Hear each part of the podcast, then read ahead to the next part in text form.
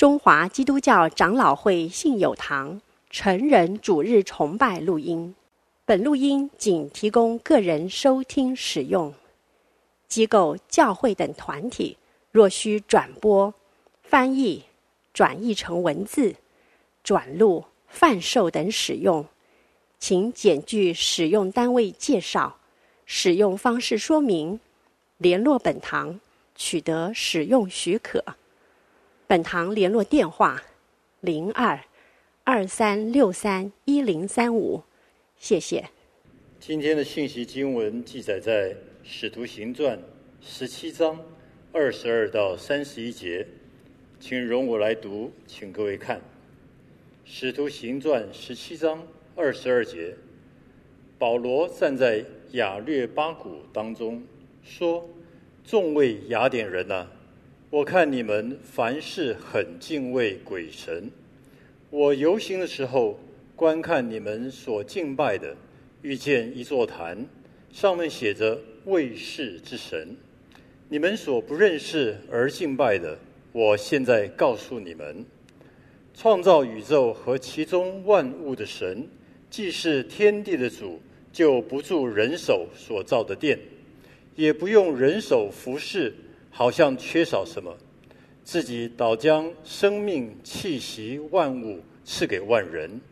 他从一本造出万族的人，住在全地上，并且预先定准他们的年限和所住的疆界，要叫他们寻求神，或者可以揣摩而得。其实他离我们个人不远，我们生活、动作、存留。都在乎他，就如你们作诗的，有人说，我们也是他所生的。我们既是神所生的，就不当以为神的神性像人手用手艺心施所雕刻的金银石。世人蒙昧无知的时候，神并不监察；如今却吩咐各处的人都要悔改。因为他已经定了日子，要借着他所设立的人，按公义审判天下，并且叫他从死里复活，给万人做可信的凭据。今天在我们中间证道的是士冠牧师，他证道题目是“天地的主，清净的神”。《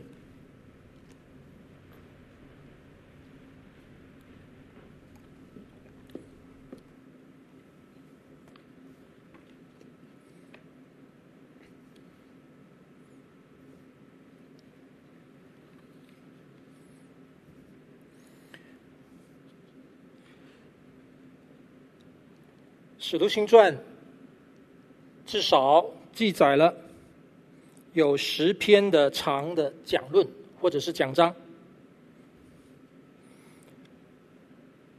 我们在看《使徒行传》的时候，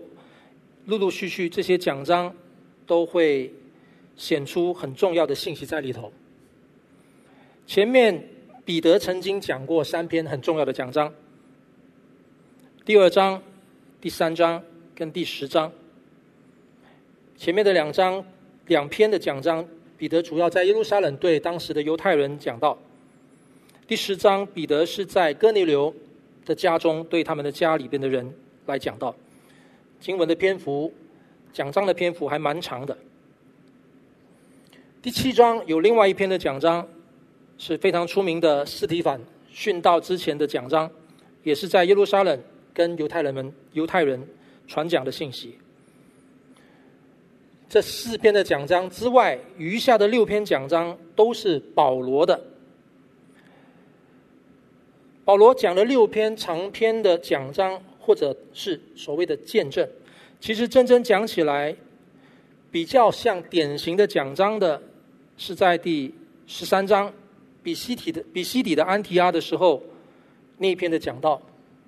十三章十六到四十七节。也是蛮篇幅蛮清晰、蛮长的。再来呢，就是我们今天的经文第十七章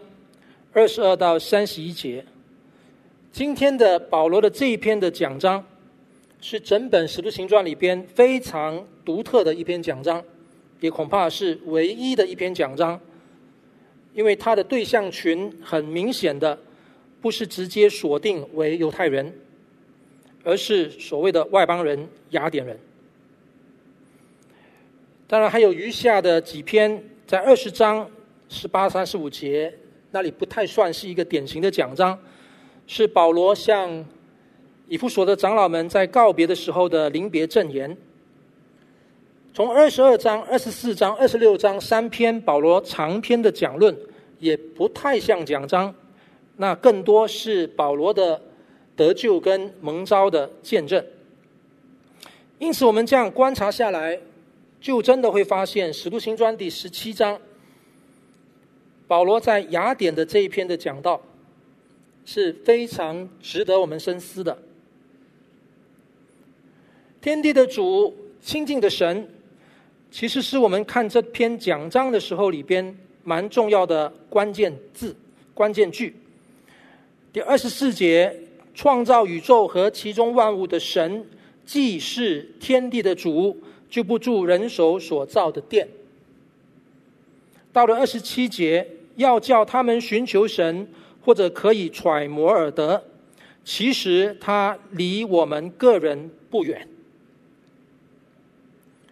为什么讲题会设定在这两个关键的表达呢？各位，其实《使徒行传》第十七章一到三十四节，全章经文也蛮多的。我们大概没有办法非常仔细的来看每一个段落。我们稍微先说明一下，成绩上一章也上一周的经文，《使徒行传》第十六章。保罗在腓立比因为传福音而跟希拉一起啊、做监牢受苦，但是上帝行神迹，让他们被释放了。他们继续他们的旅程，第二宣第二次宣教旅行步道，继续往前走。十七章他们来到了帖撒罗尼迦，在十七章这边记载的其实是三个地方。首先先到了帖撒罗尼迦。第十节开始是在比利亚，在这两个都主要以犹太人的会堂为主的地方来传福音。我们看到这两个地方的传福音的果效，有人信了，当中也有所谓的希腊人、尊贵的富人等等。不管是帖撒罗尼迦或者是比利亚，经文都做出这样的交代。经文还特别加强说明，在比利亚这个地方，那里的人是更喜欢保罗的讲道，更愿意认真的考察圣经，而且是天天。本来他们是只有在安息日到会堂去，但是在比利亚的弟兄姊妹啊，这些的犹太人，犹太会堂里边的人。他们愿意更多的来思考保罗所传讲的福音信息，为的是要晓得这道是与不是。这两个地方都遇到困难。帖撒罗尼迦那边讲到，当保罗在那里在会堂当中传讲福音信息的时候，有不信的犹太人，第五节，他们心里嫉妒，就招聚了些市井匪类。搭伙成群，就来耸动合成的人，要来抓拿保罗跟希拉，但是找不到他们。结果呢，就找那个接待保罗、希拉的耶孙，就闹到这个地方官那边去。各位，这是前面这一段里边的一个故事，描写保罗、西拉的光景。那上帝带领让。保罗、西拉这次并没有像在腓利比一样受害受受灾，他们离开了，他们就到了比利亚去。在比利亚那里，刚才我说过了，经文告诉我们，那边的人更喜欢认真的考察圣经，聆听保罗、希拉的讲道，而且其中的果效跟在帖撒罗尼迦一样，有人听了，他们就听了劝，他们也相信了，但是。那些在帖撒罗尼迦原本要去引起暴动、要抓拿保罗、希拉的这些犹太人，他们也跟着去了比利亚。十三节说，但撒啊帖撒罗尼迦的犹太人知道保罗又在比利亚传神的道，他们就往那里去，就尾随而去，继续要做耸动、搅扰众人的功夫。这一次，并没有全部的人离开，希拉跟提摩太留在比利亚，只有单单保罗，他弟兄姐妹当中教会的人。把他带到了海边去，他因此就从水路去到了雅典，进到了我们今天的主题的经文。各位，这传福音的过程，我们看到了保罗，他每到一个地方，首先先都去犹太人的会堂，他的目标当然不只是留在犹太会堂里头。路加的记载也让我们知道，每一次。保罗在犹太会堂传福音，信靠的人除了犹太人本身，也有非犹太人，表示保罗是借重于犹太会堂这样的一个据点，开始接触非犹太人。但是因为在犹太的这个群体中间，对保罗的反抗，对他传福音工作的抵挡越来越剧烈，保罗他去到了。一个更加有外邦人聚集的地方，到了雅典，其实保罗并没有不去犹太会堂，因为十七章十七节那边讲到说，他们还是在会堂里边与犹太人和前进的人，但是多加了，并每日在市上市场的事，跟所遇见的人辩论。所以我们可以发现到，保罗他的传福音的对象越来越扩大，而到了雅典这个地方，第十八节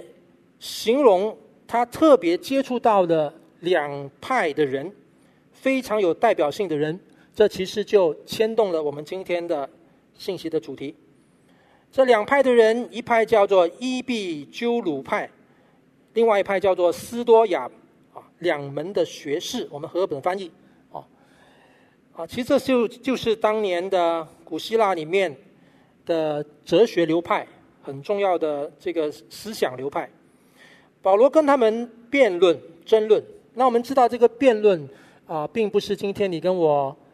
诶，这个字面意义所了解到那个可能闹得不愉快的辩论。这是他们自己之间彼此在谈论思想、哲学概念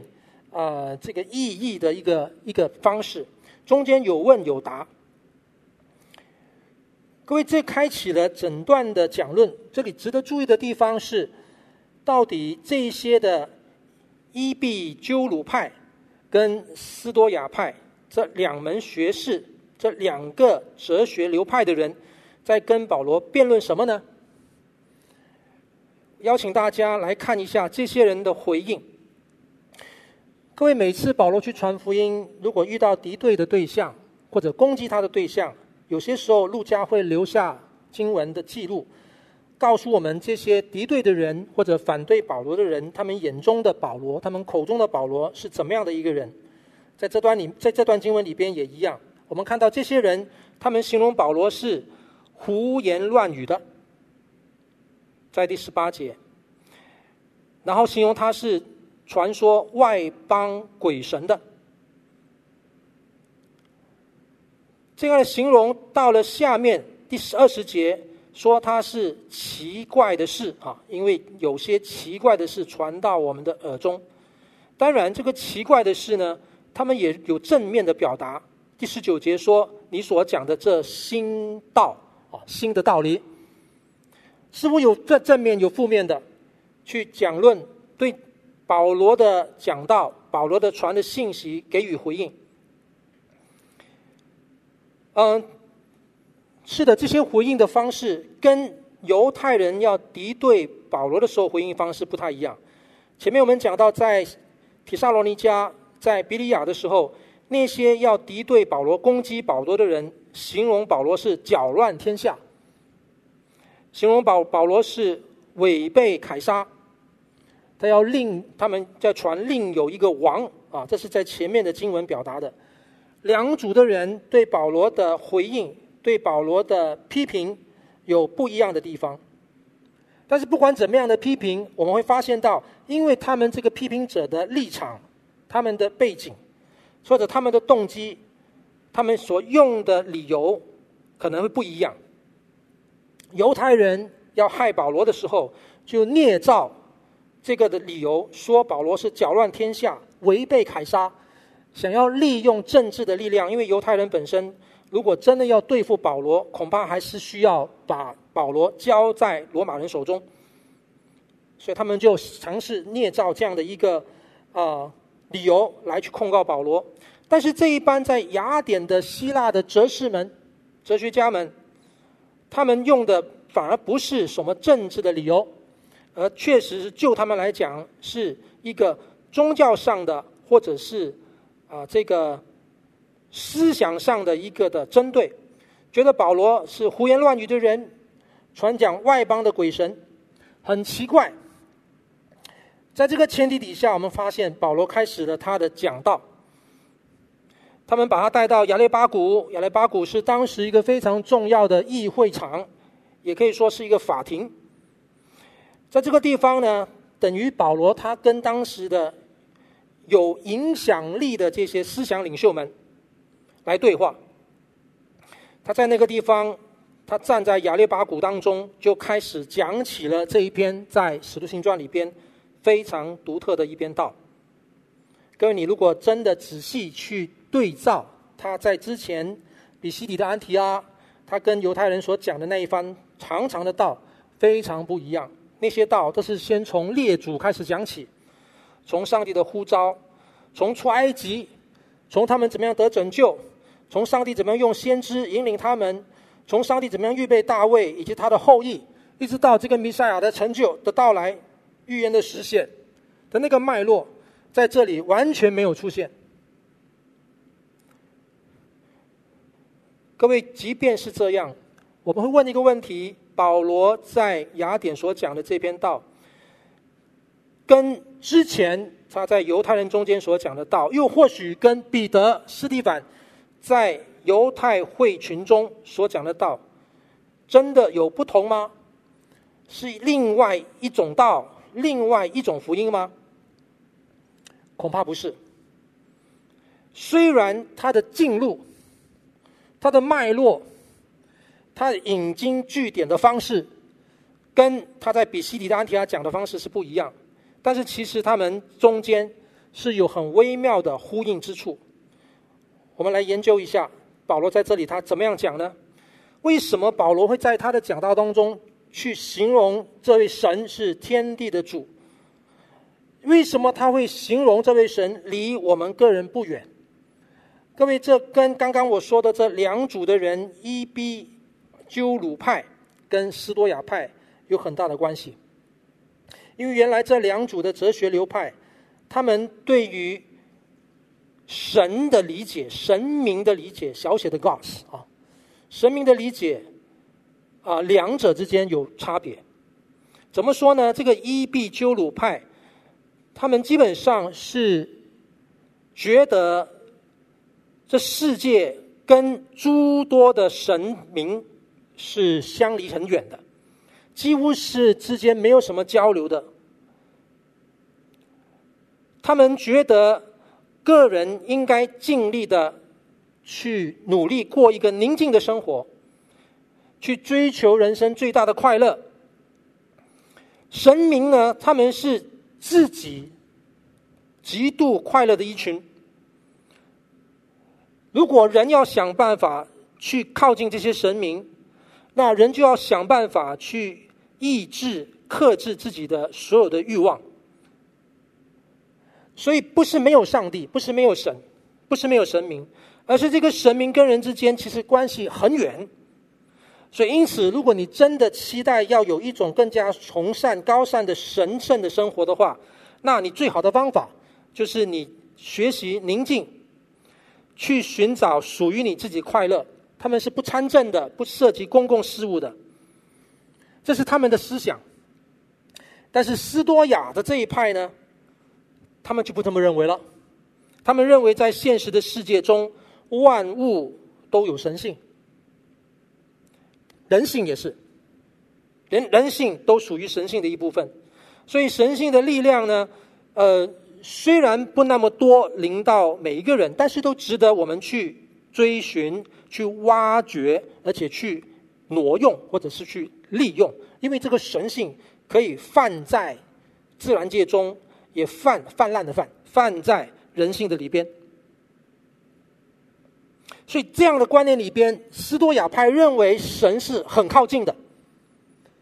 靠近到个地步，连你都有神性嘛。所以跟那个伊比鸠鲁派是不一样的。各位，这两个思想让保罗找到一个切入点，去讲述他福音中间的上帝。那我们要记得，保罗进到雅典城的时候，他首先先看到满城都是偶像，心里非常的焦急。而且呢，当保罗开始讲他这篇道的时候，他还刻意点出一个事情来。他说：“我看到你们敬拜遇到一座坛，上面写着‘未识之神’。各位，什么是卫士之神呢？啊，我今年那个春节的时候。”我们春节的时候，疫情基本上还是非常的淡哈，但是也好像似乎知道说可能会有新的一波会反扑之类的，所以家里我的儿子呢，又因为居留证的关系，啊，今年年中他可能就是要离开台湾了，要回马来西亚。我那时就想说，那我们家的妹妹就起义，哎，我们出去玩去走走吧，趁疫情可能还没有反扑的时候。就趁他学校大学学校开学之前，我们就到台南去走了一下，去了台南的这个呃奇美博物馆。各位，如果你到过那，你就发现那个奇美博物馆，你要进到那个博物馆之前，你会经过那条桥，呃，那旁边两边有十二尊的那个那个神像啊，其实那个就是希腊的所谓的。呃，十二神像啊，希腊他们一直以来都有诸多的神明，当然出名的他们就组成这十二个。其实这个十二的一组一组的，不单是有这十二个，不同的学者、不同的流派，他们可能会对这十二个名单有一点争三地步，但是主要的几个可能都在啊，不管宙斯啊这些什么啊这个。呃，戴安娜啦，等等这些的啊，智慧神呐、啊，或者是这个管这个雨的啦，管农的啦，管仗的啦，打仗的仗啊，他们都有这些的神神明很多。那其实，在古希腊里边，这非常非常的多，还有一些是小的神。那这些的历史学家都告诉我们说，其实希腊人他们就是拜这些的神，但是他们又怕他们拜这些神当中可能会有所遗漏。他就要去拜一个未识之神，就很可能还有一些神明，他们既也可能有能力，可能也可以给人有帮助，但是怕漏掉他，就来一个未识之神。甚至有一些的罗马的一些古古迹啊，一些史料告诉我们，曾经就有过，呃，这个居比路的一个预言家啊，因为当时他们罗马。各地发生这个瘟疫啊，好像我们今天我们有这个新冠肺炎啊，当时它发生瘟疫，老百姓非常辛苦，结果这个居比路的这个预言家就带了一群的羊来到的亚列巴谷，然后在亚列巴谷的时候就放这个羊出去，这个羊就随地的走。他们知道那个地方其实很多不同的神坛，因为他们希腊人神明太多了，所以这个羊如果停在哪一个地方，他们就当场在那个地方把那个羊宰杀了。然后有些的羊就会走到没有任何神坛的地方，就是卫士的地方，没有没有任何神明指定的地方，停在那边，他们就把它宰杀，就表示说把这个羊奉给卫士之神。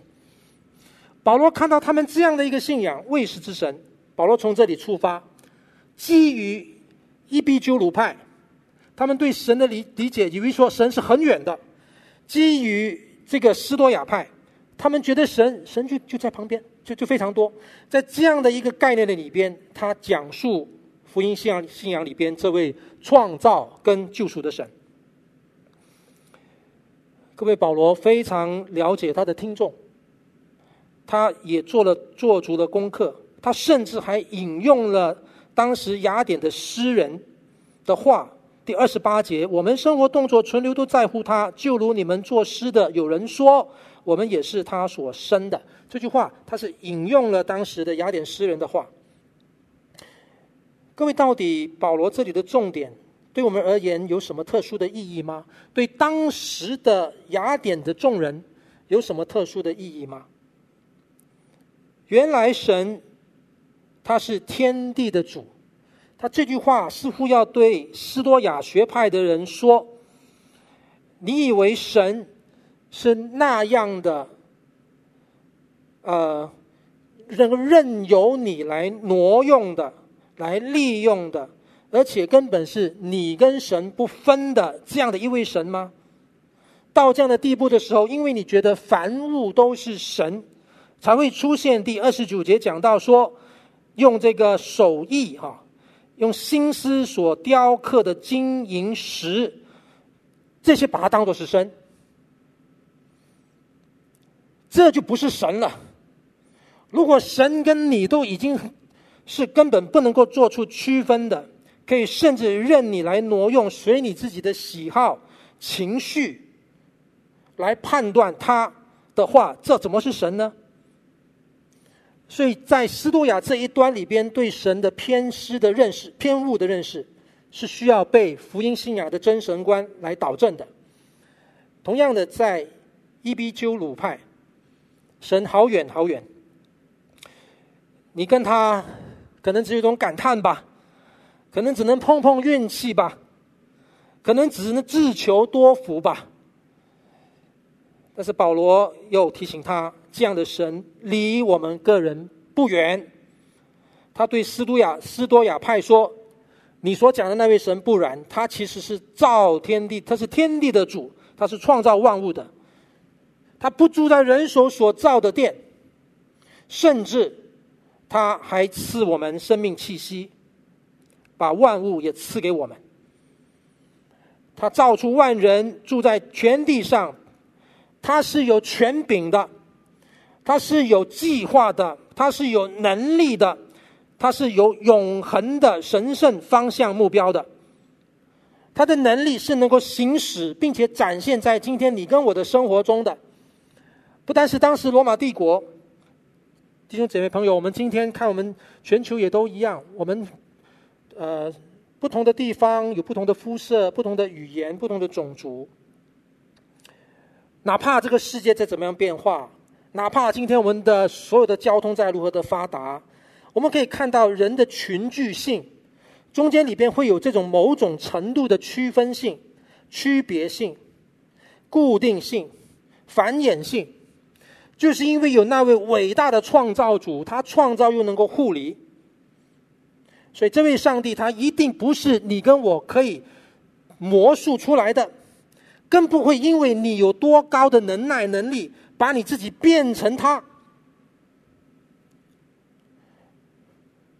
所以有一位跟我们保持距离的上帝，我用保持距离，其实要表达的就是他是一位超越的神，transcendental，他是。在我们之外的，他造我们，我们属于他，他跟我们有别。但是这位伟大的上帝又不是远远的离我们而去而去，他又要来亲近我们。所以当他这边讲到说，我们的生活、动作、存留都在乎他，他表达的是一个关系性的描述。当他一说这位神离我们不远，他就提到这个关系性的描述，就说到他用了。雅典诗人讲的，我们也是他所生的。雅典诗人讲这句话的时候，当然不是在讲圣经里边福音信仰这边的上帝观，但是他借用他借用这些的雅典人听得懂的话，转一个弯过来来讲福音信仰。二十九节，我们既是神所生的，就不当以神以为神的神的神性像人用手艺心思所雕刻的偶像一般。亲爱的弟兄姐妹朋友，原来保罗在这里讲到，他虽然面对的是雅典人，他还能够注重礼貌，他还有他的客气，但是礼貌跟礼貌，礼貌归礼貌，客气归客气，他并没有因为礼貌他就不讲真理。其实呢，保罗一开始以及他结束的时候都提到一件事情，无知。第三十节，世人蒙昧无知的时候，神并不鉴察。其实这个无知的主题一开始他就讲了，因为你们拜的是一个未知之神，是你，你无知嘛？你不知道啊，你不懂他是谁啊？他从无知开始，但是他一开始这个无知的时候，他并没有让他的听众反感。你们所不知道的敬拜的这一位神，我愿意跟你沟通一下。等他讲完了。他透过双方都能够知道、所能够明白的语言切进来，讲到后面的时候，他说：“世人蒙昧无知的时候，神并不鉴察。”这句话什么意思呢？这不鉴察的意思，所谓鉴察，就是神不查看你，神不监督你，也可以把它理解成神不审判你。神先不审判你，神容许你这样，神他不愿人沉沦，他愿人人都悔改。但是他下面说，如今却吩咐各处的人都要悔改，啊，讲到后面的时候，他提到悔改，并且呢，他提到日子已经定了，公义已经宣判了，审判要准备执行了，死里复活已经发生了，并且可以作为你跟我信靠的凭据了。第三十一节，各位在这里他开始讲死人复活，讲到耶稣基督的复活。我们要这样相信哈，保罗在这里所讲的这篇道，是路加记录的。你跟我都知道，这不可能是保罗当天在雅典亚利巴谷讲到的每一句，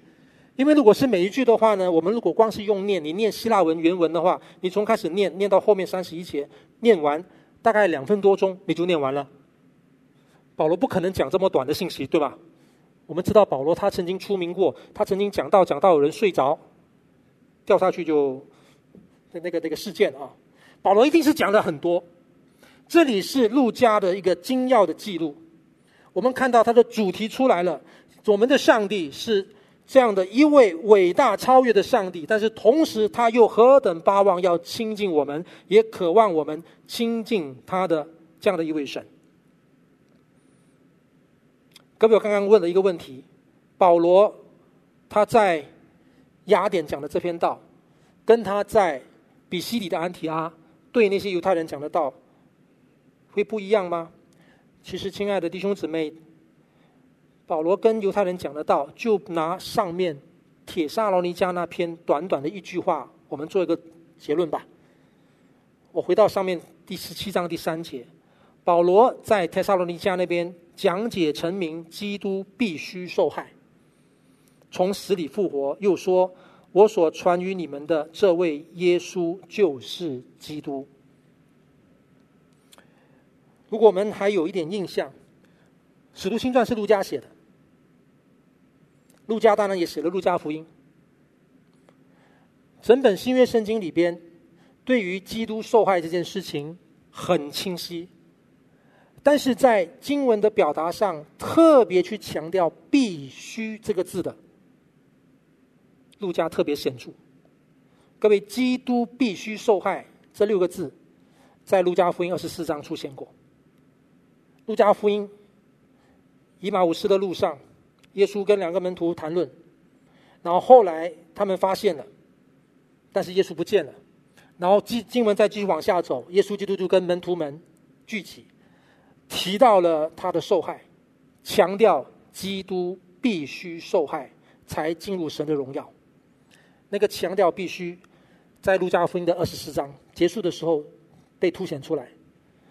弟兄姊妹，在使徒行传所谓路加福音的啊续集，在这里第一次再出现。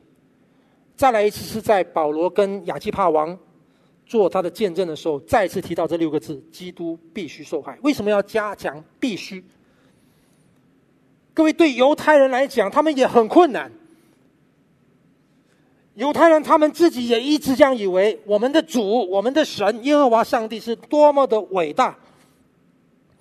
我们怎么可能来一个弥赛亚会是受害的弥赛亚呢？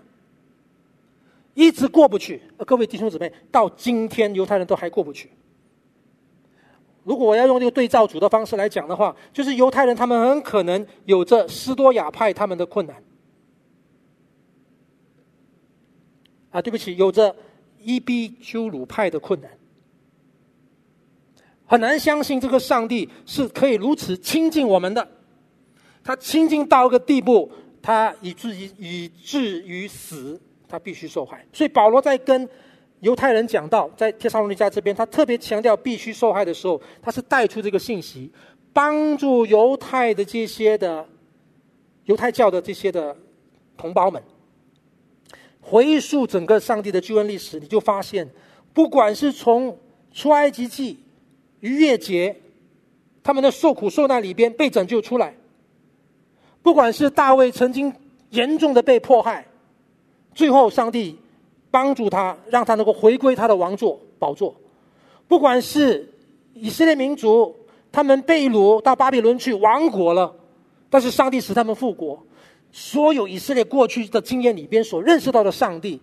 是那一位可以成就大事，但是他成就大事的过程中，是那么无微不至的临到他们中间，跟他们一同受苦的那位上帝。而耶稣基督。他这次的到来，他道成肉身的到来，就是继续要把这样的一个救恩完满的彰显出来。基督基督必须受害，有什么稀奇的呢？神在救恩历史中间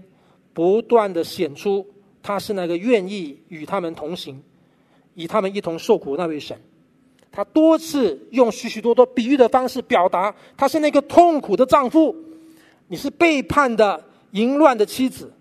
他是那个不断的盼着、慕着你回家的父亲，他是那位愿意来牧养你的牧羊人。各位，我总结，在雅典的这篇讲章，虽然是对着雅典人说的，但事实上这是一篇原汁原味的福音的信息，只是它的对象一转换，它切进来的时候。透过听众比较能够掌握的他们本身的处境，表达了福音的可贵。弟兄姐妹，是的，今天我们所信靠的这位上帝，求主帮助我们，要永远记得他是伟大的创造创造主，伟大的救赎主，但同时他又是那位无微不至无微不至的维护我们、体贴我们，继续在我们生命生命中间工作的那位主。他的救恩当然是伟大的，因为他是国度性的救恩，把我们救进他爱子的国度。但是这伟大的救恩之所以可能，因为他无微不至的来到你跟我的生命中间，他为我们，就如刚才的诗歌，圣餐的诗歌超越一切，就如我们敬拜的诗歌，有一位神所表达的一样，他可以呼唤我们的名字。他可以在你跟我都不知如何面对人生，都不知如何能够站立得住的时候，他就在我们的身边。他甚至就好像我们所熟悉的海边的脚印的那幅画一样，他把我们抱抱起来。我们今天面对非常严峻的挑战，求主恩待，让我们弟兄姊妹相信神的超越，因此心里不恐慌。但同时领受他的靠近，领受他的同在，叫我们心里有有力量、有方向。我们一起祷告，天父，我们在你面前感谢你，求你帮助我们，让我们常常领受你自己的话语。圣灵提醒我们，我们信靠的神是一位怎么样的神？求主帮助我们，不要受我们周遭的环境。或者世俗各样的言论、价值观，或者是利诱，或者是威迫，影响我们来信靠跟随你。谢谢主，你的福音是救我们的大能。主啊，你的福音是眷顾我们无微不至的爱。靠耶稣基督的名祷告，阿门。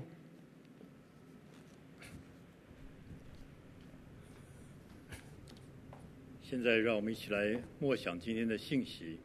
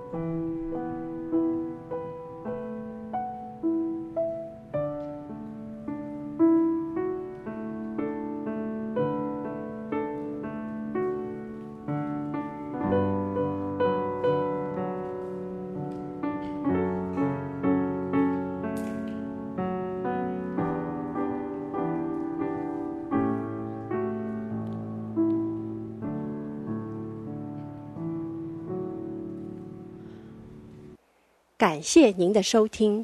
若需进一步详细资讯，请上本堂网站：www 点 hfpchurch